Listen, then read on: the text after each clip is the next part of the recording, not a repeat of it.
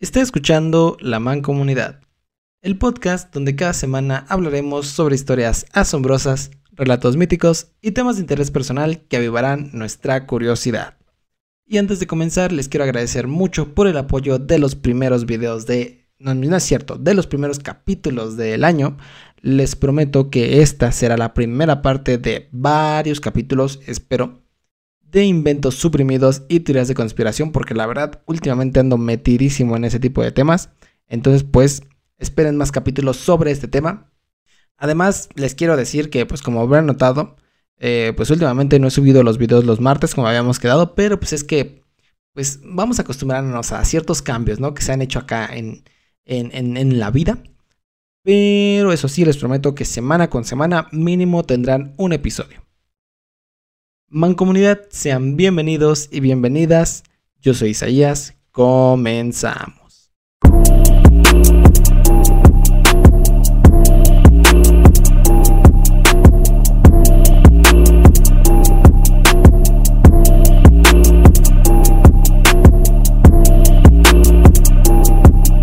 La mancomunidad. La ciencia más útil es aquella cuyo fruto es el más comunicable. Esto lo dijo Leonardo da Vinci. Desde el surgimiento de los seres humanos, la evolución, el desarrollo y la creación de nuevas tecnologías, no ha dejado de sorprender a aquellos estudiosos dedicados a encontrar las maravillas que nuestros ancestros fueron construyendo a lo largo de las épocas para que hoy en día podremos tener tecnología y artefactos que tanto nos facilitan la vida. Desde el descubrimiento de la rueda y el fuego, pasando por la creación del motor hasta el uso de la electricidad en miles de objetos, las máquinas han sido pieza fundamental para la supervivencia y subsistencia de la humanidad. Vaya, no podemos negar que el simple hecho de poder tener al alcance de un clic cientos de miles de datos no nos, ha facilitado la vida a cada uno de nosotros. Los grandes inventores como Tesla, Leonardo da Vinci, Einstein, por decir algunos nombres, han brindado grandes y algunas muy terroríficas ideas al mundo para la creación de diversos, artefactos. Pero así como existen máquinas que al salir a la luz representan un gran avance para nuestra especie, también existen máquinas que al tener el mismo efecto al tener el mismo efecto puede representar un peligro para otros cuyos fines son lucrar con la desgracia y la libertad de las personas. Mancomunidad, sean bienvenidas y bienvenidos a uno de los episodios más conspiranoicos de todo este podcast. Ya que el día de hoy tenemos la primera parte de los inventos suprimidos. Y para ello, el día de hoy nos estará acompañando mi buen amigo Jonás González, el buen tío Jonás. ¿Cómo estás, amigo? ¿Estás emocionado? Muy emocionado, sobrino. Yo hoy vengo a ilustrarme con tu sabiduría, con tu investigación cual tío este, ignorante, aferrado a su época, y vengo que tu sobrino me, ilustres. Excelente, muy bien. A ver, antes de, antes de pensar, ¿tú qué sabes de los inventos suprimidos? ¿Alguna vez has escuchado hablar de ellos o algo así? No, la verdad para nada. ¿Alguno así como que digas, uy, a este, esta, esta máquina, este objeto, esta, esto como que sigue entra dentro de esta categoría de inventos suprimidos? ¿Algo? ¿No? ¿Nada? No, pero me doy una idea como eh, por dónde podría ir, ¿no? Más o menos, tal vez. Ok. Entonces, ¿qué te parece si vamos a, si comenzamos ahora con este, con este pequeño capítulo conspiranoico que nos va a poner con, a todos con nuestro, con nuestro gorrito de, de papel aluminio? Se juega, se juega. Yo ahorita voy a ir por el aluminio para de una vez hacerlo. Va, va, va. Entonces, como lo mencionaba en un principio, el punto de la invención es crear para mejorar o también, ¿por qué no?, mejorar creando. Pero en esta ocasión hablaremos sobre tres inventos supuestamente creados para el bienestar de la humanidad, pero que fueron suprimidos debido a diversos intereses personales a los cuales ponían en peligro. ¿Ok? Entonces, la finalidad de un invento se supone que es mejorar, pero en este caso mejoraba tanto que, representaba un riesgo para otros. Para comenzar, tenemos uno de los artefactos que a mi parecer es el que menos creo que exista o haya existido, pero no deja de ser muy interesante la gran cantidad de información e historias que se cuentan alrededor de este.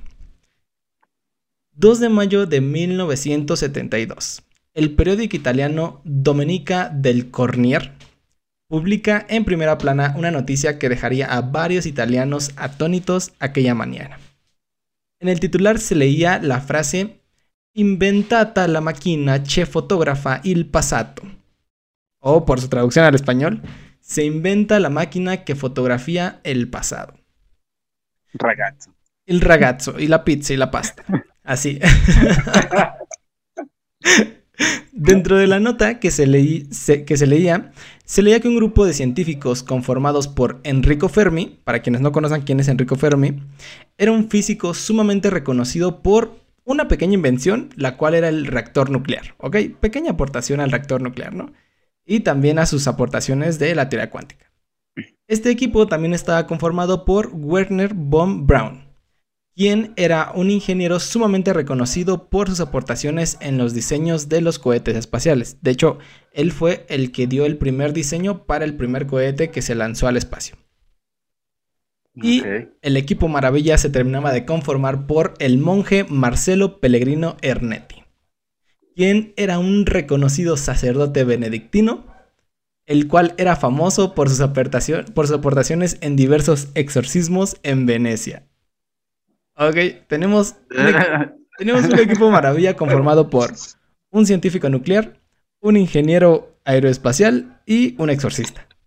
Es como de todo un poco, ¿no? Por si se encuentra alguna situación que no pueda abordar alguno, el otro ahí está. Si, si un marciano viene acá medio endemoniado, ahí está el, el, obispo, el papa. Ajá, Exactamente. Entonces, pues ellos, o sea, digamos que todos ellos afirmaban haber construido una máquina que les permitía captar sonidos e imágenes del pasado. Ojo, esto era lo que decía la nota, ¿ok? Dentro de la nota, el padre Ernetti afirmaba y aseguraba que esta máquina era real y que funcionaba perfectamente. Máquina a la cual se le bautizaría posteriormente como el famosísimo cronovisor. ¿Has, hablado, ¿Has escuchado hablar del cronovisor o alguna vez supiste algo del cronovisor? No. ¿No? Solo del dios Cronos, pero cronovisor no. Ok. Entonces, de acuerdo al testimonio de Ernetti, esta máquina se basaba en el principio de la física clásica de la energía no se destruye, solo se transforma, ¿no? Que es la primera ley de la física. Y de acuerdo a ello, las ondas visuales y sonoras obviamente son energías que están sometidas a la misma regla de que pues no se no desaparecen, ¿no? Solo se cambian. De esta manera, la función del cronovisor era captar las ondas sonoras y luminosas del pasado, las cuales eran sometidas a un proceso de recomposición y reorganización para así poder formar imágenes y sonidos de tiempos pasados. ¿Ok? En otras palabras, básicamente regresaban la energía a su forma anterior. Y esto fue lo que decían. La grandeza de nuestro invento que llamamos cronovisor radica en poder recuperar esa energía y recomponer las escenas del pasado. Esto fue lo que decía Ernetti mediante la publicación del periódico. ¿Ok? Entonces, ahí, ahí empezamos mal, ¿ok? Ahí empezamos muy mal. Porque mira, Si, tenemos, si tenemos que capta sonido y luz y las recompone de tal manera que las regresa a su estado anterior, yo digo, no sé tú, no sé, ahorita, ahorita me puedes decir qué piensas tú, pero yo digo que esa energía, si sigue como esa regla clásica, pues ha pasado por muchas formas, ¿no? No necesariamente visual, no necesariamente luminosa, no necesariamente sonora, ¿no? O sea, ha pasado por muchísimas formas. Entonces, como que saber en qué momento y en qué, y en qué época estaba en, en ese estado, pues está como muy complicado, ¿no? Es como tratar de calcularle, no sé, algo que a mi parecer me parece imposible, ¿no? Porque ¿cómo sabes en qué momento la energía era tal o la energía era tal, ¿no? Era como jugarle básicamente al azar, ¿no? Sí, totalmente. Digo, eh, creo que la luz principalmente tiene como esta característica de que a la vez es onda y a la vez es partícula. El sonido, pues creo que sería solamente onda y no sé qué tantos, eh, qué tanto avance se tendría en la ciencia como por ejemplo para determinar o para que se supiera de que la luz es onda y partícula, pero como bien mencionas, o sea, es como de cuántas transformaciones por la primera ley que mencionas no ha pasado esas imágenes o ese, esa, esa radiación o lo que tú quieras. Claro, claro. Hasta el momento en el que la estás captando, digo, no. Capaz si era, no sé, digamos, un unicornio y ahorita es este un meteorito, yo qué sé, ¿no? Sería como muy, muy, es que, muy absurdo. Sí, es que es algo sumamente absurdo porque justamente, o sea, tendrías que tener alguna manera de calcular en qué momento la materia estaba en tal estado, ¿no? Básicamente. Y yo creo que sí se contaba con la, con la, digamos, la tecnología porque estamos hablando de los 70, ¿no? O sea, faltaban unos cuantos años para que se desarrollara la primera bomba atómica y todo esto, o sea, casi, digamos que sí cuadra un poco los tiempos, pero aún así no deja de ser absurdo, ¿ok? Entonces, de acuerdo a otras afirmaciones del mismo Ernetti, mediante el uso de esa máquina habían podido observar y escuchar diversos eventos del pasado. Y ahí te va la lista de eventos que pudieron observar, ¿eh? Uno de ellos Ay, no, a ver, a ver, a ver. era la creación de Roma en el año 753 a.C. ¿Ok? Ellos pudieron observar y escuchar la creación de Roma. Otra de, las, de los eventos fue la destrucción de Sodoma y Gomorra. ¿Ok? Tanto así, o sea, tanto así, tan, tan bien funcionaba esta máquina que hasta pudieron observar las verdaderas tablas de la ley de, la ley de Moisés, que son los 10 mandamientos, ¿no? Sí, sí son 10, ¿no? Creo que son 10 o 7, no me acuerdo. 10. 10. Según yo son 10. Ah, bueno, pues pudieron observar cuando Dios se la da a Moisés. Imagínate. Y ahora vamos a ah. volarnos todavía más cañón. Porque inclusive por medio de esta máquina pudieron observar el verdadero rostro de Cristo agonizando en la cruz. ¿Ok? O sea... No, no, no. ¿De qué me estás hablando? ¿Qué, notas ahí de raro? A ver, ¿qué notas ahí de raro con todo lo que están observando? Mira, para empezar, eh, el hecho de que la fecha que se establece como eh, el nacimiento de Dios en realidad no es, sino que es siete años antes de que, siete años antes del antes de Cristo. Okay. Es decir, Dios nació antes de que hubiera nacido. Ok. Entonces, es como de, ¿qué onda, crack? O sea, ¿cómo puedes, este, determinar estas cuestiones, no? Es como, ¿por medio de qué? O sea, estoy consciente de que nosotros vemos los rayos del sol ocho minutos, siete minutos eh, antes, pero no creo que sea posible con, con tanto tiempo, digo. Claro, además eran eventos muy exactos, ¿estás de acuerdo? O sea, es como justamente la fundación o la destrucción de ciertos lugares, o sea, es como momento preciso, ¿no? O el momento preciso cuando Jesucristo está agonizando, ¿no? Entonces, son momentos muy específicos que para lograr, digamos que supuestamente tener acceso a ellos en el momento, tendrías que tener alguna, no sé, como alguna, algún cálculo, algo que te permita saber cómo es que llegas a ese punto de la historia. Pero, algo que no mencionaste, yo creo que era muy obvio, es que los eventos que el sacerdote afirmaba observar o haber observado eran eventos mm. remarcables dentro de varios pasajes de la Biblia.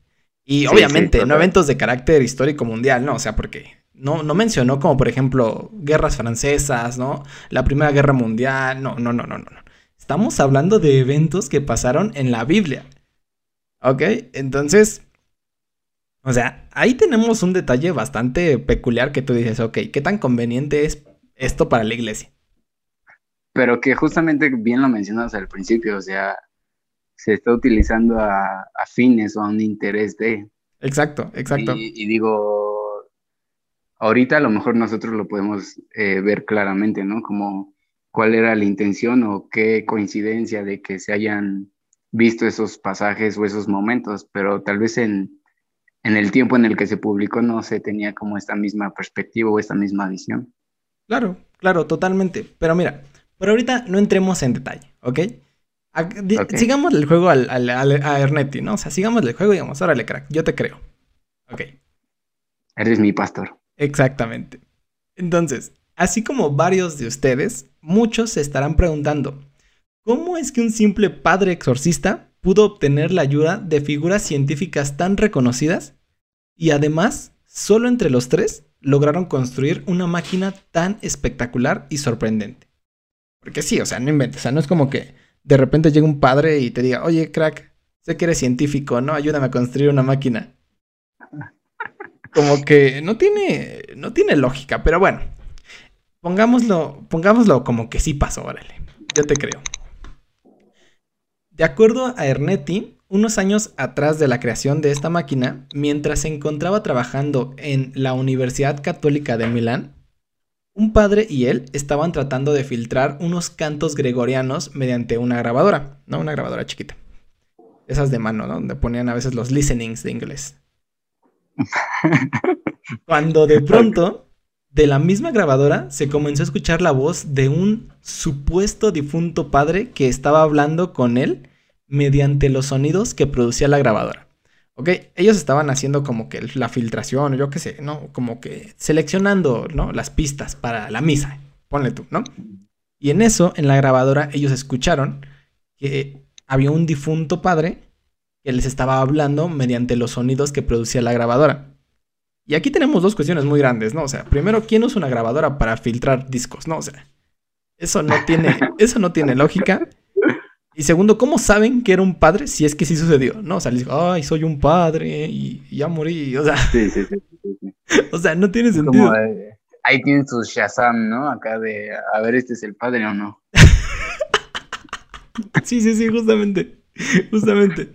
Entonces, pues bueno, o sea, como te puedes dar cuenta, amigo, o sea, aquí tenemos muchísimos huecos en la historia, pero no vamos a poner en tela de duda eso porque nosotros le creemos a Con los ojos con los ojos cerrados, y le dice Gloria Trevi. Así es, con los ojos cerrados. Entonces, este curioso y nada sospechoso evento llevó a Ernetti a preguntarse, ¿qué es lo que pasa con todas las imágenes y sonidos que emiten los seres humanos? ¿Desaparecen o siguen existiendo de alguna forma distinta en la, pues digamos que en el plano de la existencia, por así decirlo, ¿no? Fue a partir de esta curiosa duda que el monje se acerca y busca a los científicos más importantes en el campo de la física para formar su equipo y comenzar la construcción de lo que posteriormente sería el cronovisor. Pese a que nunca se ha visto físicamente esta máquina capaz de visualizar el pasado, o sea, nunca, no existen fotos, no, no se sabe, nunca nadie ha dicho así como de yo sí he visto esta máquina, más que el propio padre que lo afirmó en ese momento. Hasta ahorita ¿Ni los científicos? Ah, es que curiosamente, bueno, creo que eso no lo voy a mencionar porque como que no es muy relevante, pero los científicos este, mueren un poquito antes o un poquito después de que se publica la, la, la noticia. O sea, en realidad no se sabe cuándo se creó, pero fue hasta, los, hasta el 78 que se saca como a la luz, por así decirlo. ¿No? Entonces los científicos sí murieron relativamente jóvenes, pero sí murieron, digamos que un poquito antes de poder dar su testimonio con respecto a la máquina. Entonces eso es bastante conveniente para el monje, ¿estás de acuerdo, no? O sea, sí. o sea, es bastante... Matando cabos. Ajá, exactamente.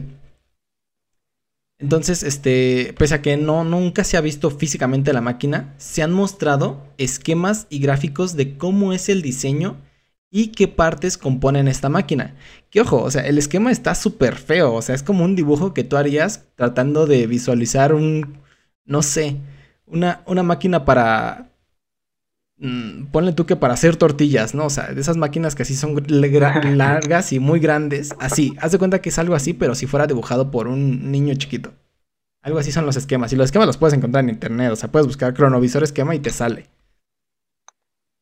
Vamos a ver. Capaz ya había hecho la primera tortillería, ¿no? La primera máquina tortillera fue creada en el Vaticano en el 78, sí. Entonces, obviamente, pues lo que se conoce son los esquemas. Y pues bueno. Como era de esperarse, la existencia de este artefacto se ha puesto en duda incontables veces y con tal de calmar a las masas, la iglesia muestra diversos esquemas de la misma, ¿no? Aunque, para conveniencia de la misma, las descripciones que acompañan los diseños y los títulos que se pueden visualizar en cada uno de los esquemas, sospechosamente están escritas en ¿qué idioma crees? No sé, griego o latín. Ni eso, en sánscrito. Mm. el sánscrito es supuestamente el idioma que hablaba Jesucristo con sus apóstoles. Entonces. Ya, total. Sí, sí, sí, sí. O sea, esto, o sea, lo que dice Ernetti es que el esquema está, está escrito en sánscrito para que nadie pueda copiar el diseño y nadie pueda replicar el artefacto que ellos inventaron, ¿no? Únicamente aquellos capaces de poder leer esta lengua ya extinta, ¿no? O sea, nadie habla sánscrito, pero sí se escribe algunos, uno que otro en el Vaticano, por así decirlo, ¿no? Pero pues, convenientemente, pues está escrito en ese idioma, ¿no? Que nadie entiende. Entonces, ahí tenemos otro punto, ¿no? O sea, Ernetti lo pensó bien. Si lo, si lo, si lo, digamos, si lo analizamos un poquito, Ernetti pensó bien muchos, muchos cabos, ¿no? Que podía dejar sueltos. Sí, era un estilo acá narco, empresario. Tenía acá. Ajá, justamente, como que si vas a mentir, hazlo bien, ¿no? Entonces, este, e, él sí lo hizo bien, o sea, sí es como de, no importaba qué le preguntaras, él siempre tenía una respuesta para todo. Entonces, ahora tal vez se estarán preguntando, si existe esta máquina, o sea, si es que existe, pongamos que sí, ¿dónde está? ¿No? ¿Dónde se encuentra? ¿Quién la tiene? Pues déjenme les cuento que de acuerdo al padre Ernetti, el proyecto fue cancelado debido a la imprudencia del mismo en interferir con eventos bíblicos del pasado. Fue así que el Papa Pío VII, que sí es un papa que sí existió, canceló y escondió la máquina, de acuerdo al testimonio de Ernetti. Se han creado obviamente varias teorías con respecto a si esta máquina existió o no, y en dado caso de que así fuera, la iglesia ha negado muchísimas veces la existencia de la misma, ¿no? O sea, digamos que ellos dicen, pues ahí hay un esquema que dice que es el cronovisor, pero no, no existe, ¿no? O sea, nunca se ha hecho, no existe. Como dato final, el padre Ernetti, antes de su fallecimiento en 1994, escribió una carta donde insistía en la existencia del cronovisor y también en que la iglesia lo ocultaba en el Vaticano con varios artefactos más capaces de cosas inimaginables para la humanidad. Entonces, ahí tenemos nuestra primera teoría de conspiración. La iglesia en el Vaticano esconde inventos capaces de cambiar a la humanidad. Entonces está bastante curioso. Ya después me gustaría hablar con respecto a qué cosas tiene ahí el Vaticano, porque tiene muchísimas cosas bien cabronas. O sea, hay un artefacto, no me acuerdo bien su nombre, pero es un artefacto que supuestamente guardó la sangre que cayó de la costilla de Jesucristo cuando lo pican con la lanza. No me acuerdo cómo se llama este soldado. Pero supuestamente la sangre cayó en ese artefacto y es como el artefacto más bendito de todo el mundo, así, o sea. Es una cosa mm súper, súper que dices, güey, no mames, o sea, ¿qué pedo con, eso? Si ni siquiera, si ni siquiera sabemos si existe Jesucristo, ¿no? O sea, es como de... bueno, es que son, pues, son narrativas que, que inventa la iglesia solamente como para mantener todavía la fe y la comunidad misma, la cristiana, ¿no? Claro, sí, totalmente.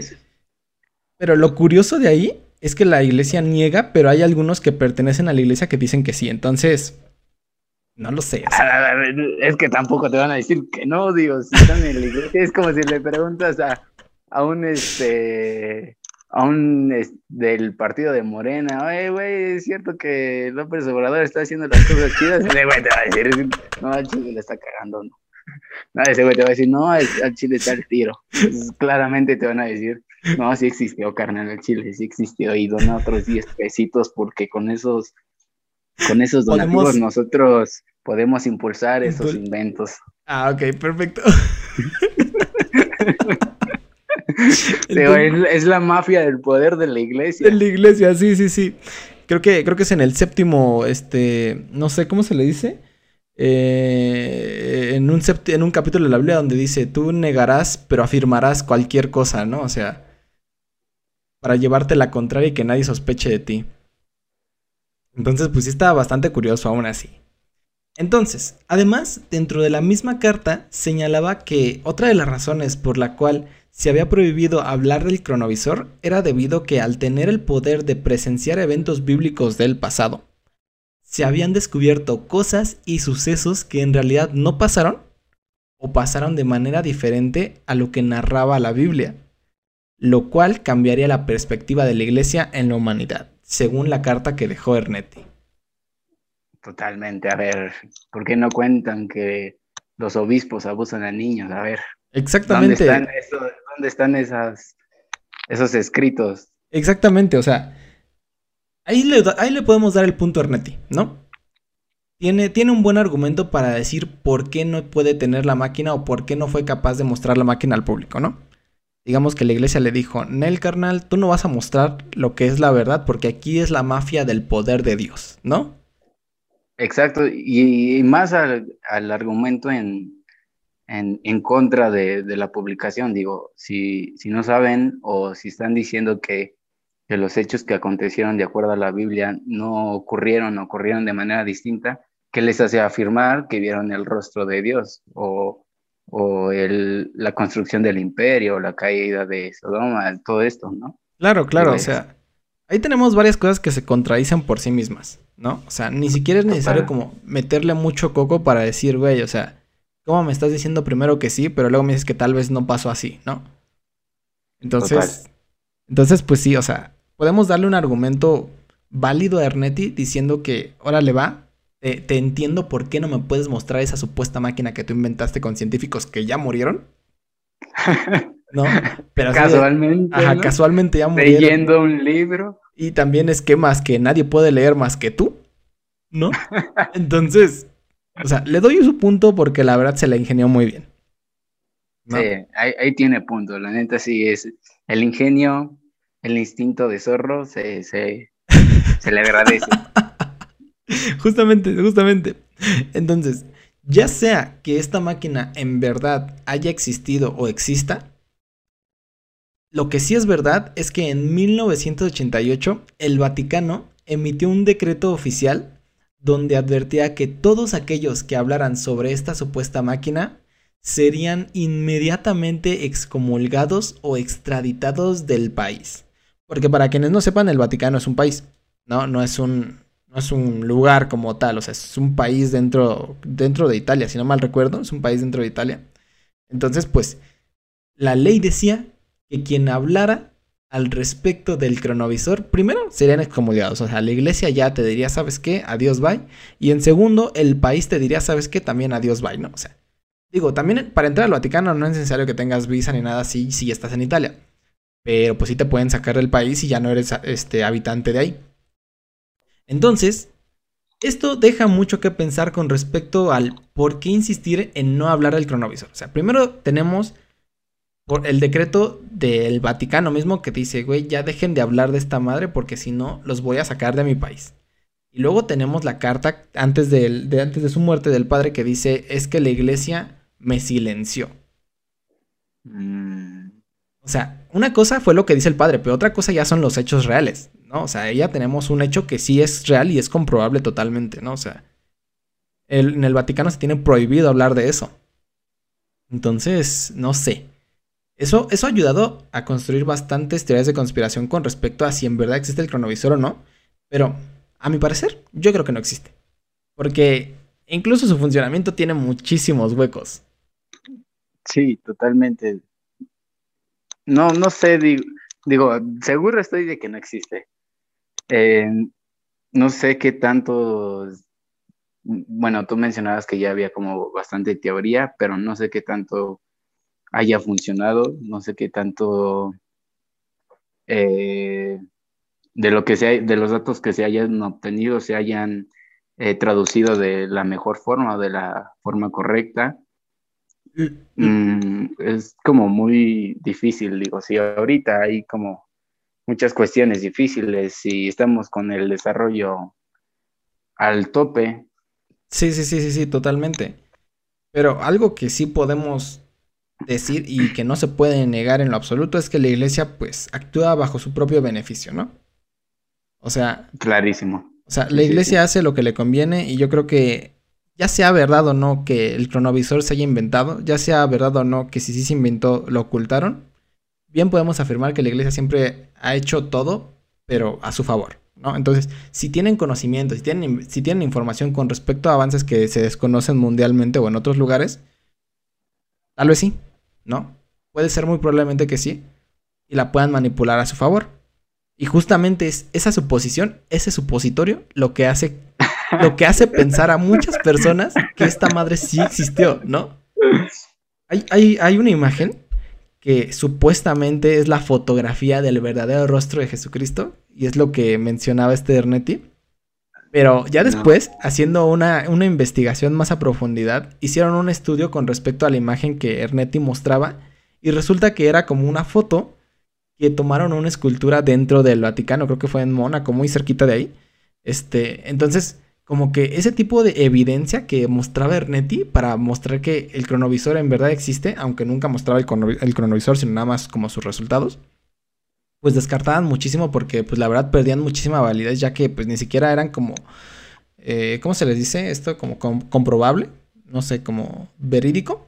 Entonces, pues sí deja mucho que pensar, pero también el que actúe la iglesia de tal manera con miedo, o sea, ya ni siquiera era como provocación, ya era como con miedo sí deja mucho que pensar también. Entonces tenemos de las dos sopas, ¿no? Hay quienes creen que sí, hay quienes creen que no. Lo que podemos decir es que nadie sabe qué, está pasando. Es que ahí tenía mucho, ahí tenía mucho de, perder la iglesia, digo, en, en, ambos casos. En el caso en el que sí, digo, en el caso de que sí, toda, todo el supuesto, toda la información que revelaron, se caería precisamente por por la afirmación que, que habían hecho de que los hechos podrían no haber ocurrido como lo describe la Biblia o de cosa diferente.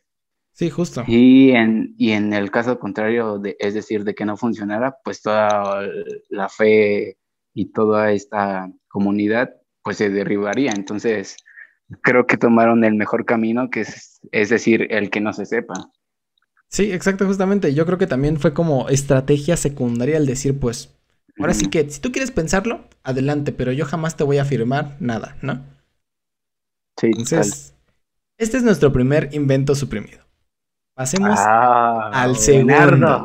Pasemos al segundo. Este es un poquito, un poquito más, más triste, pero es interesante. Voy a llorar. Eh, mm, espero que no. pero sí, sí, siéntete, siéntete, con la confianza de hacerlo. Aquí, aquí todos, es un espacio libre. Ok. Ajá, exacto. Entonces, bueno. La enfermedad del cáncer forma parte de un pequeño grupo de enfermedades que hasta la fecha sus tratamientos llegan a ser más dañinos en cierto modo que la propia enfermedad. Estadísticamente, 3 de cada 10 personas adultas en el mundo sufren cáncer y de esas 3 aproximadamente 2 son mujeres. El cáncer ha sido tema de estudio e investigación para varios doctores, médicos y científicos, esto con el fin de buscar maneras más eficaces y, menos dañinas de curarlo, porque sí hay cura para el cáncer, pero pues vaya. O sea, a veces te chinga más el tratamiento que la propia enfermedad. Pero, ¿qué pensarían si les dijera que la manera más eficaz, saludable y barata, o sea, con las tres veces bueno, bonito y barato, de curar el cáncer ya existe? y que debido a la conspiración de varias empresas médicas fue suprimida y dejada al olvido en el cajón de lo fantasioso y lo inexistente. ¿Qué pensarías, amigos? ¿Alguna vez has escuchado de algo así? Sí, sí, sí, sí, sí. No me sorprendería, ¿eh? La verdad es que la farmacéutica es un negociazo, digo, y ahorita lo podemos ver con las vacunas. Sí, sí, sí, totalmente. Y además, o sea, ¿cuántas personas tienen seguro, seguro médico? Y además, ¿cuántos de esos seguros médicos abarca esta enfermedad que es el cáncer? Es decir, es de las más caras. Claro, Entonces, no me sorprendería que haya, hallándose la cura, la hayan escondido. La verdad, no. Eh, y ya empezamos con teorías de conspiración, pero te dije, prepárate tu gorrito de aluminio porque esto se pone fuerte.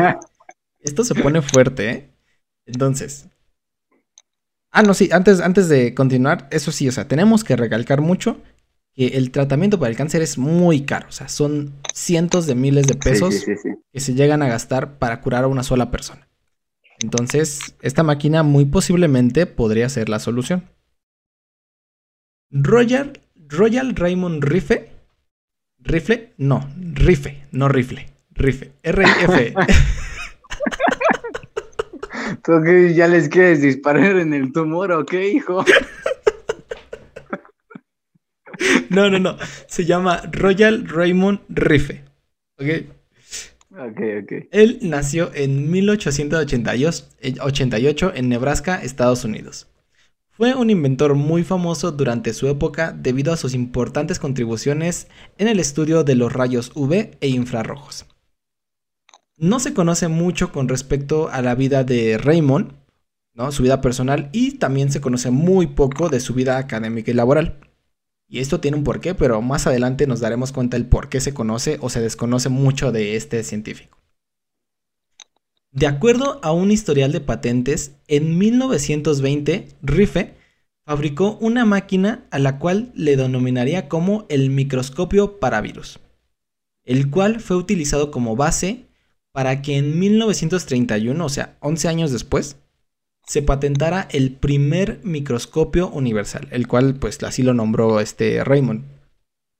Antes de explicar cómo es que este microscópico, microscopio universal funcionaba, es muy importante mencionar que cuando este se creó, aún faltarían aproximadamente unos dos años más para que se inventara el microscopio eléctrico funcional. Ok, ya había varios microscópicos, microscopios microscópicos. ¿Por qué sigo diciendo microscópico? ya había varios. es microscópico. ya había varios microscopios eléctricos, pero no eran funcionales. Entonces sería hasta el 34 más o menos, 33, que se inventaría el primero que ya funcionara de manera óptima, por así decirlo, ¿no? Entonces, de acuerdo a la patente de Raymond, su microscopio funcionaba de la siguiente manera. Y aquí nos vamos a poner un poquito más científicos. Mediante el uso de un haz de luz y la identificación de la firma espectral de cada bacteria, porque para aquellos como yo que no sepan, todo ser vivo tiene una firma espectral de luz. Tiene ciertas partículas que viven a su alrededor, las cuales se pueden detectar por ciertas máquinas y reflejan un cierto haz de luz. Son como los colores que observamos, ¿no? O sea, en realidad no observamos los colores, reflejamos, observamos la firma espectral de ciertas partículas, ¿no? Entonces, Raymond, mediante el estudio de estas dos, ¿no? Mientras el uso, mediante el uso del haz de luz y la identificación de la firma espectral de las bacterias, podía visualizar diferentes tipos de bacterias y virus con una, amplificación que podía llegar hasta los 60.000 de amplificación, o sea, súper potente, o sea, los puede observar casi casi cara a cara. ¿Ok? Ok. Esto, para quienes no sepan también, es un alcance de amplificación que hoy en día se puede encontrar en microscopios muy sofisticados, y estamos hablando del año 31. Ok, o sea, estamos hablando de una tecnología que en ese momento se podía considerar como imposible o hasta fantasiosa, ¿no? De acuerdo a Raymond, su dispositivo tenía un rango del 80% de confiabilidad para poder observar virus y bacterias. ¿Ok? O sea, del 100% de virus que observaba, al menos el 80% se podía observar hasta con una amplificación de 60.000. Pero, era bueno, era bueno. Ajá, pero esto tiene, tiene una razón, ya que el otro por ciento, el otro 20% de los organismos eran organismos que únicamente podían ser observados por medio de la luz polarizada o ultravioleta, los cuales son espectros de luz que prácticamente son imperceptibles para el ojo humano, ¿no? O sea, él decía como de, güey, o sea, los otros no se pueden observar porque básicamente el ojo humano no tiene la capacidad de, observar este tipo de espectros de luz. Entonces, al menos para mi máquina, les... Sí lo puede ver la máquina, por así decirlo, pero el ojo humano no, nunca lo va a detectar. ¿No? Entonces, digamos que hasta eso tenía una buena explicación.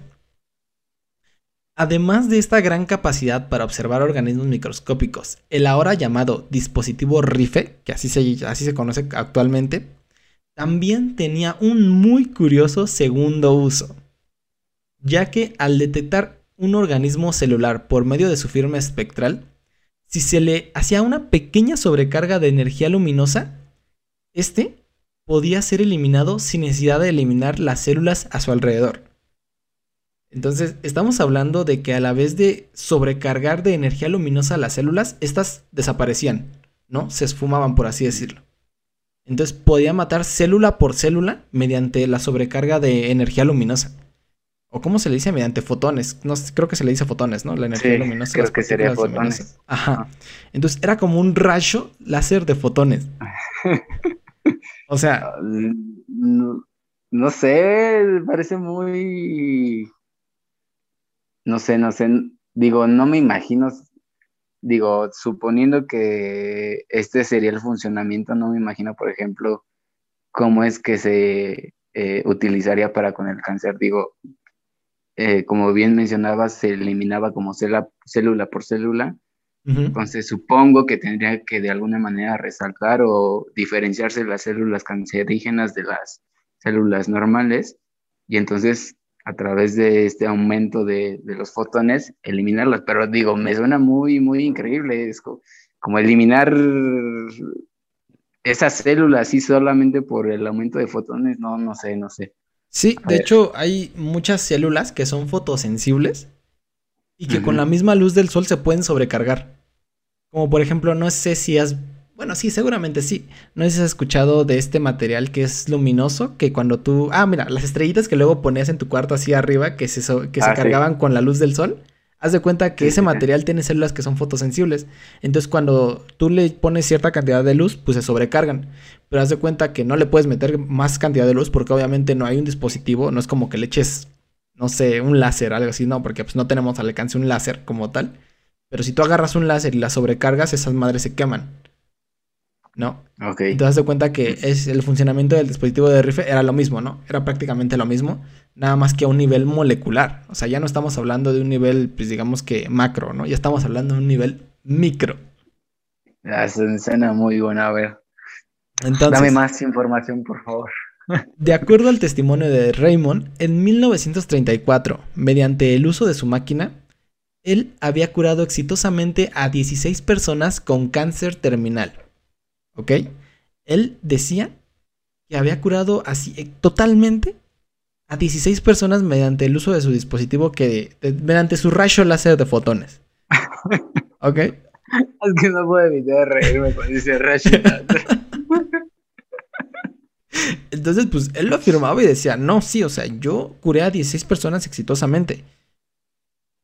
Para el desfortunio de Rife y también de nosotros, en cuanto presentó sus datos y su investigación a la AMA o American Medical Association, que es la que se encarga de regular este, las medicinas y todo eso en la, mayor parte del mundo y en toda América, estos fueron desacreditados como farsa y fueron catalogados inmediatamente como tratamiento alternativo para el cáncer. Le dijeron, ¿sabes, qué carnal? Es que la neta no te creo, ¿no? Y, y, o sea, sí, ya vi que el güey está curado, pero no, no te creo. o sea, ¿Cómo no se lo atribuyes a la oración que le dio ayer su, su hermanito, su jefecita, no, carnal? Sí, sí, sí, sí, sí, el bolillo que se comió un día antes, ¿no?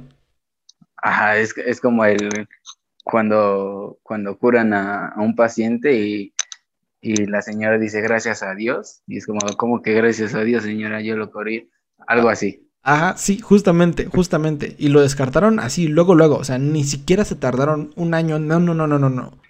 Fue en el mismo año, en el 34, que presentó los datos y el mismo año lo descartaron como, güey, esto es verdad, esto es farsa, ¿no? Esto ni siquiera es real.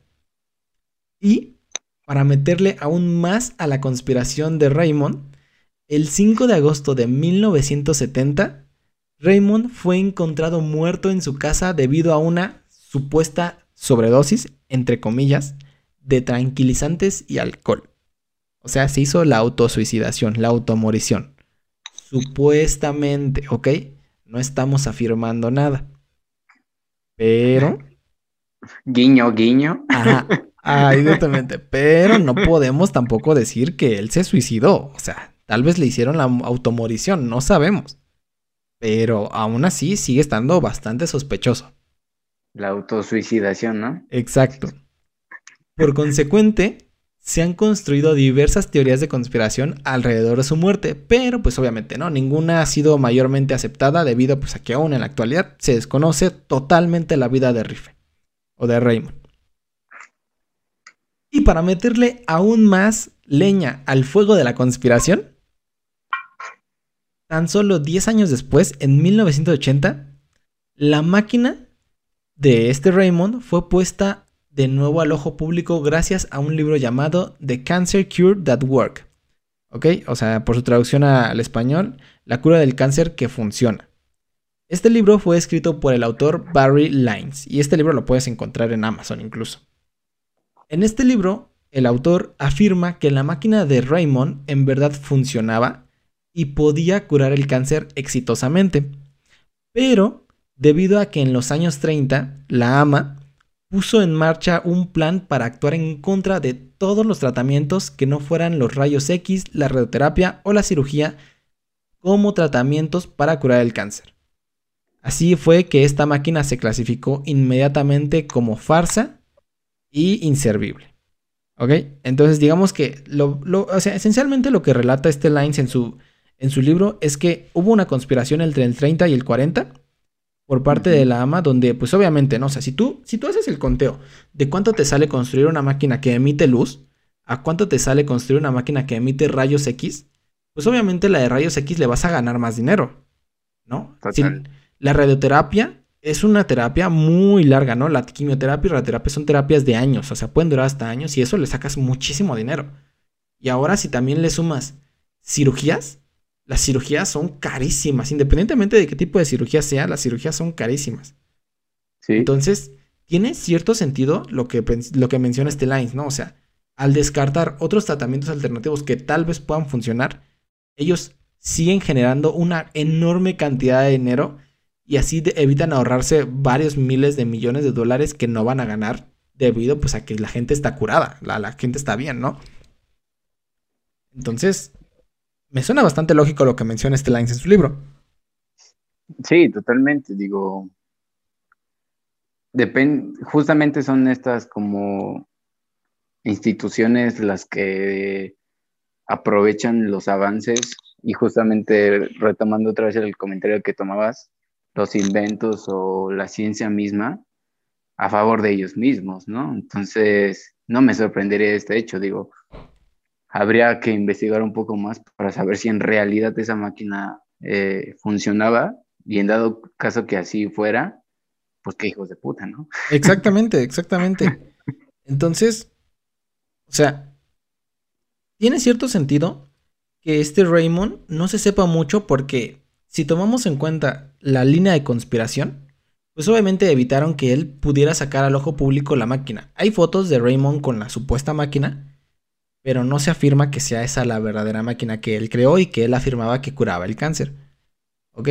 Pero si seguimos esa misma línea de la conspiración, pues tiene mucho sentido que ellos hubieran ocultado toda su vida, ¿no? Sí, totalmente. Que hubieran silenciado todo porque pues su legado, vaya, picaría, en, en, algún momento de la historia picaría la curiosidad de alguien para retomar su investigación y ver que es verdad y a partir de ello pues crear otra vez lo que Raymond había creado. Pero pues si seguimos esa línea y como tú dices, pues ellos tienen sus propios intereses y la neta es ganar dinero, ¿no?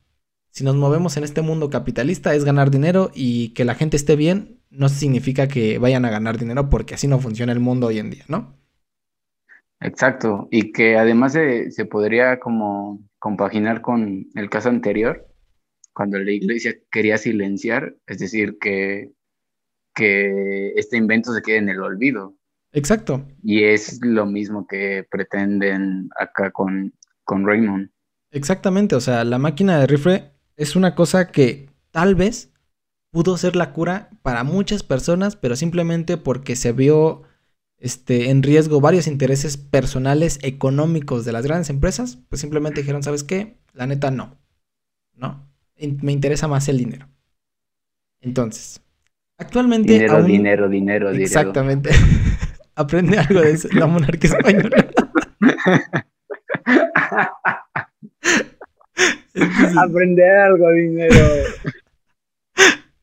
Actualmente aún se pueden encontrar los planos y esquemas sobre cómo era esta máquina.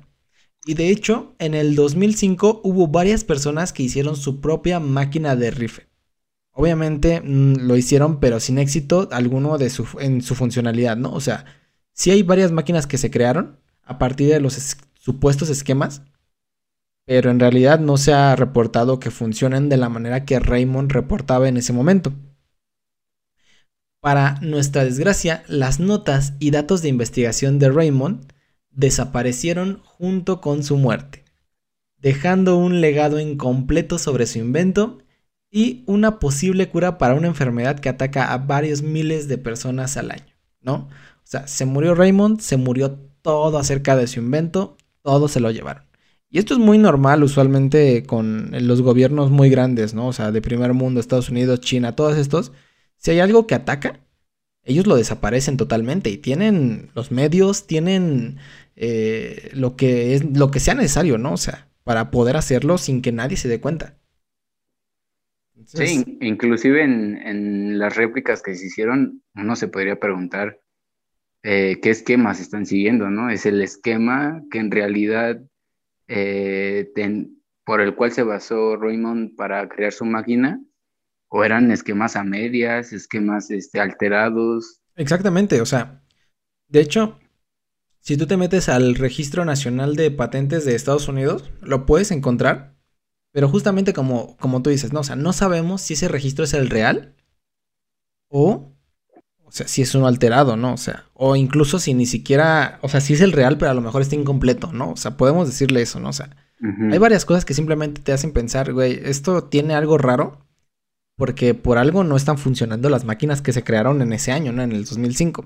En la actualidad no encontré que se hayan replicado hasta ahorita, porque de hecho si tú te metes a buscar en Wikipedia hay varias este, fuentes, digamos que comunes de información, aparece que es como un, supuesto objeto, una supuesta máquina que afirmaba curar el cáncer, pero que se descartó inmediatamente, ¿no? Porque era falso. En cambio, si tú te metes a buscar como un poquito más a fondo sobre, pues, qué onda con ese tipo de inventos. Este, porque de hecho la información de aquí yo no la saqué de, de, de digamos que del internet normal, la saqué de, de, ¿cómo se llama? De foros de Reddit donde hablaban un poquito de la máquina. Es ahí donde te enteras un poquito más al respecto, pero sí te deja pensando, ¿no? O sea, ¿por qué, digamos que al ojo público esta máquina se niega totalmente su funcionalidad, pero en otros lados donde digamos que no se tiene, se tiene un poco más de libre acceso, de libre opinión, se dice que no. ¿no? Entonces, está, bastante raro, ¿no?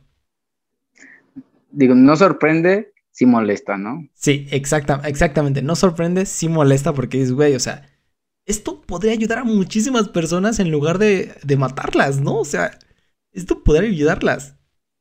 Entonces, vaya.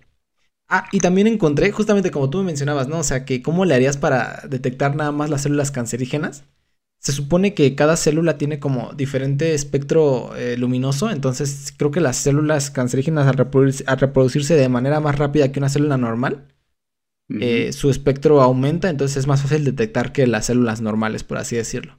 Era lo que yo encontré, ¿no? O sea, obviamente yo no sé de, esa madre, pero pues era lo que yo encontré. Entonces. Sigamos. Sigamos. Vamos con el tercero. Ah, ¿y acaba ahí? Y el último, o sea, tenemos aquí el tercero y el último. Sí, es que exactamente, o sea, no se sabe nada al respecto, o sea, todo está súper silenciado y eso es lo que le da el toque de conspiración más cañón. Mira, Raymond ahorita es mi pastor. Raymond ahorita es mi pastor y voy a investigar sobre Raymond para traerlo otra vez a la historia. Sí, sí, sí, es importante siempre traer a la historia a aquellos que tal vez dieron su vida por la mejoría de la humanidad y aún así no pudieron ver su legado. ¿no? Totalmente. Entonces, para terminar con este primer episodio de, de Inventos Suprimidos, porque espero y les confirmo que en un futuro habrá más. Si no es que ya hay más. Exactamente. Obviamente tenemos que hablar de uno de los inventores más grandes que han existido en el planeta Tierra. Ya hemos, mencionado, ya hemos mencionado anteriormente que Nikola Tesla fue un científico e inventor sumamente apasionado en su trabajo y sus máquinas el cual desgraciadamente debido a intereses monetarios fue difamado como loco aún después de su muerte, ¿no? Aquí tenemos otro inventor totalmente difamado, totalmente reprimido, totalmente todo, ¿no? O sea, Tesla le pasó de todo con sus inventos, pese a que él nada más quería el, el bien común, por así decirlo, ¿no? Para sorpresa de nadie, uno de los grandes inventos frustrados de Tesla fue un proyecto el cual se quedó estancado debido al riesgo que representaba para las compañías de luz en aquellos tiempos e incluso, inclusive, en los tiempos actuales. O sea, es un invento que todavía si se, si se logra poner en marcha el proyecto, puede ser que acabe con muchísimas compañías. La torre Wardenclyffe, también conocida hoy en día como la torre de Tesla, fue un dispositivo de telecomunicaciones inalámbricas capaz de retransmitir señales de radio de alta y baja frecuencia en un gran rango de amplitud. Curiosamente, esta antena gigante también poseía la milagrosa característica de que funcionaba con un dispositivo de energía perpetua. Y para quienes no sepan qué es esto, es básicamente que este dispositivo producía más energía de la que necesitaba para funcionar. Ok, aquí tenemos dos cosas. La torre, además de ser un dispositivo de telecomunicaciones, también funcionaba como planta de luz de energía perpetua. Ok, entonces haz de cuenta que para hacerla funcionar sí necesitabas como cierto tipo de energía, pero en cuanto empezaba a funcionar, generaba su propia energía para funcionar ella misma y para generar más, más energía para otros lados. Entonces, ya sabiendo esto, ya sabemos por qué este, este proyecto simplemente fue suprimido al 100%, ¿no? O sea, sí, sí, sí, sí, es, es muy fácil inferirlo, ¿no? Entonces, cuando Tesla puso en marcha el proyecto, porque este proyecto sí se puso en marcha, como todo en este mundo, sus primeros intentos tuvieron grandes fallos, pero obviamente poco a poco, con mucha astucia e ingenio, logró que la torre funcionara. La primera y única torre funcional que se construyó fue puesta en Shoreham, el cual es un pequeño pueblo al norte de Estados Unidos, casi llegando a Alaska. No, es cierto, casi llegando a Canadá, más bien. Cuando esta antena se puso en marcha, logró dar energía libre y limpia al poblado de Shoreham y a otros dos poblados aledaños al mismo durante una semana. O sea, imagínate, esta madre les dio energía a full durante una semana a tres pueblos. Estamos hablando de un porcentaje de personas de aproximadamente unos, ¿qué te gusta? ¿Cómo cuántos habitantes tiene la Ciudad de México? Dos millones, ¿no? Algo así, ¿no? Algo así, como dos mil millones. No, dos millones es poco. Como dos mil millones, ¿no? Más o menos. Yo creo que sí. Ah, bueno, pues pon tú que esa madre le dio energía a aproximadamente como un millón de personas. Y todavía seguía funcionando y podía producir la cantidad de energía que tú quisieras, ¿no? O sea, es energía perpetua, es energía limpia, no contamina, no, o sea, nada les aventaban energía en la cara. Mira, Exactamente, exactamente. Además de eso, les permitía estar en comunicación por medio de las señales de radiofrecuencia que producía gratuitamente. ¿Ok? O sea, les daba energía gratis, libre y perpetua. Les daba señales de radio para producir telecomunicaciones entre pueblos. O sea, esta madre es una, es una cosa, es un, es un invento totalmente del futuro y que fue construida antes de los 2000, ¿no? O sea, estaba muchísimo más adelantada a su tiempo. Totalmente, y que además, o sea, como mencionabas, eh, la transmisión de, radio, digo, en, en, ese momento, el, bueno, cercano a ese momento, la radio era como el más cercano, el más escuchado, la primera fuente de información, es como de, eh, no vamos a permitir que, cada quien difunda lo que quiera, ¿no? Exactamente, o sea, era una cosa majestuosa, milagrosa. O sea, Tesla, la verdad, es un, es un, es un personaje que yo admiro muchísimo en toda la historia. Obviamente, como ya lo mencionábamos, para sorpresa de nadie, el sueño de Tesla de tener un mundo donde la energía fuera libre y limpia para todos nunca se pudo ni se podrá cumplir en al menos varios años.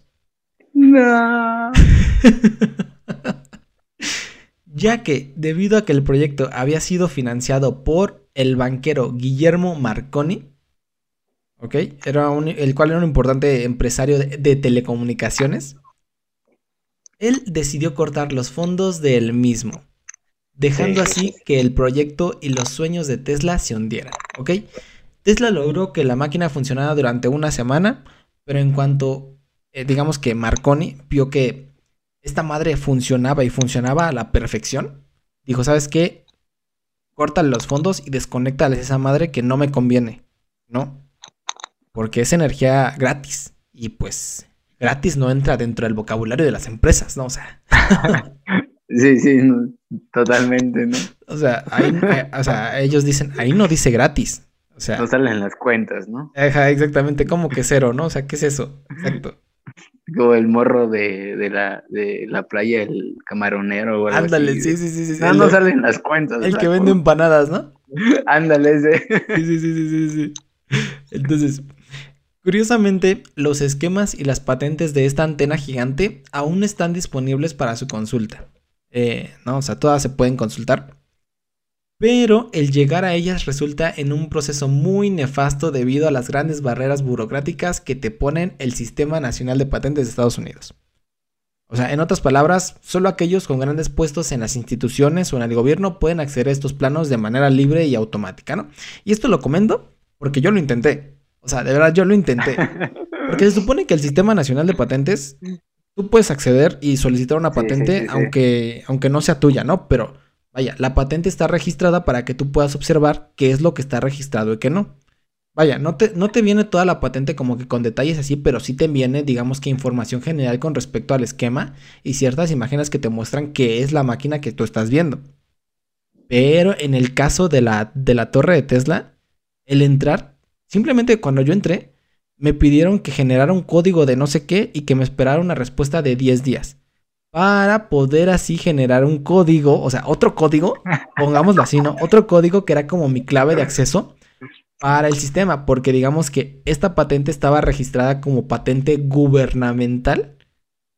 Entonces, para yo poder solicitarla y que me mandaran, digamos que la descripción general, ni siquiera toda la patente, la descripción general, tenía que solicitar otro código y ese código se tardaba en llegar unos 20 días llenando un cuestionario que te hacían para ver si eras, digamos que si no representaba como un peligro para la patria, algo así, o sea, como ese tipo de cosas, ¿no? O sea, todo es, todo es un proceso burocrático, la verdad, nefasto que dices, güey, ya para qué la quiero, o sea, ya ni siquiera quiero hacerlo, ¿no?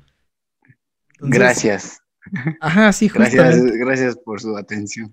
Ajá, es como cuando te ponen los captchas que dices, ay, güey, no mames, o sea, ni siquiera se alcanza a leer si es una letra, si es un número, si es algo así, ¿no? O sea, yo la verdad prefería que solo me pusieran ahí, no soy un robot y ya, este, aceptar, ¿no? O sea, cosas así.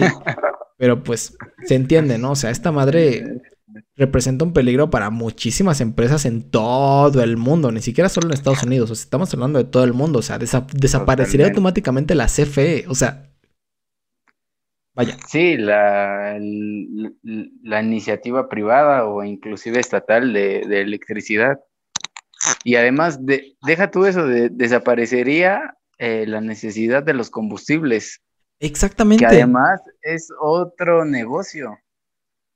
Exactamente, o sea, el simple invento de un vato que nada más quería que todos tuvieran energía gratis pone en peligro a empresas de todo el mundo, ¿no? Sí, sí, sí, sí. A empresas de todo el mundo y no solo del factor eléctrico, como tú mencionabas, ¿no? O sea, de mucho tipo de cosas que dices, güey, o sea, si tan solo tuviéramos esto, el dinero sería una cosa que simplemente no tendrías que gastar para, digamos que para este tipo de cosas, ¿no? O sea, para este tipo de ámbitos.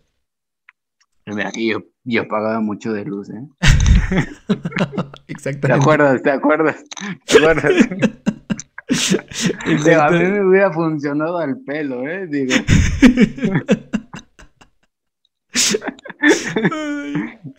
Entonces, muchos escépticos creen que este gran invento de Tesla jamás funcionó y todo fue una farsa para brindarle mayor reconocimiento al inventor. Inclusive muchos creen que esta, que esta, digamos que esta antena no, nunca existió. Pero el día de hoy tenemos un argumento para cerrarle la boca a todos aquellos que desconfían del grandísimo Nikola Tesla. Y es que déjenme les cuento que la estructura original del proyecto de la torre... Eh, ¿Cómo se llama? La torre Way, Wardenclyffe o la torre de Tesla este, aún se encuentra casi intacta en lo que antes era el pueblo de Shoreham. ¿Ok? Y si ustedes quieren visitarla, ¿no? O sea, si quieren echarse un viajecito para ver la, la estructura de la torre de Tesla, nada más tienen que seguir las coordenadas 40 grados, 56 minutos y 51 segundos norte, 70 grados, 53 minutos, 53 segundos oeste. Porque digamos que el, el, el pueblo de Shoreham ya no existe, ¿no? Pero, o sea, existen como tours, digamos que privados, que te pueden llevar a la antigua estructura de la torre de Tesla. Por si alguien se anima a ir, pues darle una, una, visita, ¿no? A la antigua sede del sueño de la energía libre. O sea, toda, toda puedes visitar donde está la estructura de la torre de Tesla. lo más interesante de este lugar es que si alguien va de visita al mismo, ¿no? O sea, si tú, si tú Jonás, vas de visita a la torre de Tesla, únicamente lo puedes observar por fuera. ¿Ok? Porque digamos, ok, creo que, creo que se me pasó a decir eso, pero la torre de Tesla, digamos que es como un centro, ¿no? O sea, es como una sede. Es un lugar muy grande que tiene una antena enorme. ¿Ok? Pero por eso digo que es como una sede y nada más la puedes observar por afuera. No es como una torre de luz aquí, no, no, no, no. Es una sede muy, muy grande que tiene una antena gigante. Entonces, únicamente lo puedes observar por fuera, ya que el acceso al lugar de la torre está completamente restringido, o sea, está cercado. Nada más la puedes observar por fuera y de lejos. Y esto ha dado pie a la teoría de conspiración de que debido a que Tesla la construyó tan bien y para que su funcionamiento fuera de cientos de años, la torre aún funciona. ¿Ok? O sea, aún la pueden encender y aún puede funcionar. O sea, eso se cree. No se sabe. Pero vaya, tiene cierto sentido porque no te dejan entrar a la torre. No, o sea, nada más la puedes ver por fuera, pero no te dejan entrar. Y obviamente se tiene el miedo de que pues, si se llega a encender pues, de nuevo esta antena, el resto del mundo se va a enterar de que funciona en realidad. Y entonces, como decíamos, ¿no? Muchas empresas que lucran con este tipo de energías se, se van a desfalcar y van a desaparecer en automático. ¿No? Porque van a decir, güey, o sea, esta madre sí funciona dinos por qué no nos las quieres dar, ¿no? Porque ahí está, ahí está. Sí, sí, sí. Entonces, mm. Sea, digo, es, es, triste, como el caso anterior, ¿no? No me sorprende si me molesta. Y me molesta mucho. Sí, es justamente eso. Digo, no sé qué, este, como bien, digo, creo que justamente han cumplido como su objetivo este tipo de instituciones o de empresas o de gobiernos en el punto de preguntarse qué tanto funciona, ¿no? Sí, justamente. en verdad lo han hecho muy bien y manipulado muy bien al punto de eh, no me quiero arriesgar a meterme o no me quiero arriesgar a, buscar o no me quiero arriesgar a tal cosa. O a que alguien se meta, ¿no? O sea. ajá, porque si, si ocurriese o si se diese y la llegamos a encender y no, no funciona, digo, ¿a dónde voy a parar yo, no? Exactamente. Pero es el objetivo precisamente de estas empresas, instituciones o gobiernos, digo. Claro, totalmente. O sea, volvemos a lo mismo, ¿no? O sea, no quieren comprobar que sí funciona, pero tampoco se quieren arriesgar a hacer lo que funcione, ¿no? porque el hacerlo representa mayor peligro para ellos que mayor beneficio. Entonces, aquí hay de dos sopas, ¿no? O se están esperando a que llegue un momento en la humanidad donde esto sea necesario y entonces ellos funcionen como el salvador de la tierra, por así decirlo. O simplemente están esperando a que este, estos, digamos que estos eventos desaparezcan del consciente colectivo y ya nadie los recuerde. Pero por eso estamos aquí. Por eso estamos aquí, para recordarlo. Por eso. Exactamente. Gracias, Isaías. Gracias, Isaías. Para recordarlos, para que nadie se olvide de que, pues, existe una máquina que cura el cáncer, existe una máquina que permite la energía libre y perpetua, existe, bueno, no sé si existe un cronovisor, pero pues, sí, sí, también, ¿no? O sea, también venimos a recordarlo. El cronovisor no me importa tanto. La máquina del cáncer sí. Exactamente. Entonces, pues, o sea, aquí tenemos varias cosas, ¿no? O sea, hay evidencia de, de que la antena se construyó, ¿no? O sea, la torre se construyó está ahí, tú la puedes ver de lejos, pero ¿por qué no dejan entrar a las personas, no? Si forma parte de un momento histórico de Estados Unidos, por así decirlo, ¿no? Entonces, está raro, está raro, pero está interesante. Y que fuera radiactivo, ¿no? Ajá, exactamente, o sea, no podemos... E inclusive, no darían tour si fuera radiactivo. Exactamente, o sea, no podemos, o sea, hasta que alguien no se atreva a preguntar las razones de el detrás de estas, de este tipo de acciones, ¿no? De este tipo de, de planes gubernamentales de evitar que alguien conozca la, la verdad, pues obviamente no la sabremos, ¿no? Pero podemos hacer nuestras teorías de conspiración y a partir de ahí decir, hay esperanza en la humanidad, ¿no? Levantarnos, ¿no? Hay que armarnos este, todos con nuestros sombreros de aluminio. Hay que rentar un autobús, ir a la torre y decir, eh, güey, ¿por qué no me dejas pasar? Exactamente, sí, exactamente. O sea, nada más quiero pasar al baño, ¿no? O sea, déjame pasar al baño y, ahorita vengo. Es que ya no aguanto. Y según yo, lo que entiendo no puedo hacer en vía pública. Entonces, ah, habiendo un baño allá adentro, quiero cumplir la ley. Si tú no quieres que cumpla la ley, avísame y hago aquí afuera, pero tú estarías rompiendo el reglamento. Dime, ¿qué reglamento quieres romper? Sí, sí, sí. Sí, justamente. Y Tesla ahí en un congelador, ¿no? Este, lo despertamos dentro de 500 años. Sí, sí, sí, sí, sí. Justamente, justamente, o sea, o sea, me encantó el plan. Yo digo que sí, hagámoslo. O sea, quien está escuchando esto, nos quedamos de ver en el Zócalo y de ahí nos vamos para allá. Nos paramos frente al palacio, le dimos al peje, eh, güey, queremos ir eh, muy cerca de la frontera de con Canadá. Queremos ir a visitar la antena de Tesla. ¿Puedes o no? ¿Te rifas o, no? ¿Jalas o queso, no? ¿Se te arruga o qué? ¿Cómo son tus relaciones con Estados Unidos? A ver. Exactamente. Pero bueno, o sea, ya sea que la iglesia tenga el cronovisor escondido, que la AMA haya escondido la verdadera cura para el cáncer, o que el gobierno de Estados Unidos nos niegue la energía libre, no podemos dejar pasar que la existencia de estos artefactos y su muestra al ojo público provocaría un cambio a nivel mundial en la vida de la humanidad. Es así como llegamos al final de este episodio. Muchas gracias por habernos escuchado. ¿Algo que quieras agregar, amigo? Antes de terminar. Muy interesantes, muy interesantes y me has metido la espinita de, de curiosidad. La verdad no sé si investigar porque, primero, no sé si voy a encontrar información y segunda, si la encuentro, me voy a enojar más de lo que ahorita me voy a ir. Me, me voy a desaparecer, ¿no? De repente, y Jonás, ¿dónde está? Es que encontró la verdadera, este, la verdadera máquina de Raymond, ¿no? Así, justo. Ando aquí guachando, este, cómo fue que Sodoma se, se, se derrumbó, ¿no? ¿Cómo fue que Sodoma cayó? Para ver si lo que plantearon es real. Digo, método científico, ¿no? Observación, sí. Ajá. Entonces, ya teniendo esa, prueba, podemos decir, el cosmos sí, sí funcionó. Sí, justamente. Entonces, pues, no sé. Gracias, gracias. Gracias, sí, sí, gracias. Si quieren, si investigar más, pues, ahí ahora sí que bajo su riesgo, ¿no?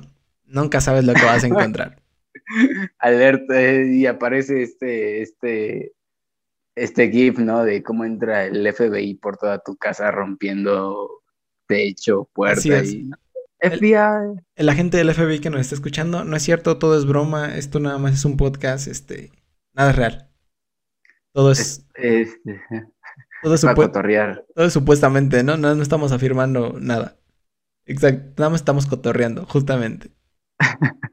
Entonces, recuerden seguirme en Instagram y Twitter como arroba y siguen bajo cast, también en Facebook como La Man Comunidad. Asimismo, no se les olvide suscribirse y estar atentos para el siguiente episodio. Yo soy Isaías, esto fue La Man Comunidad, hasta la próxima.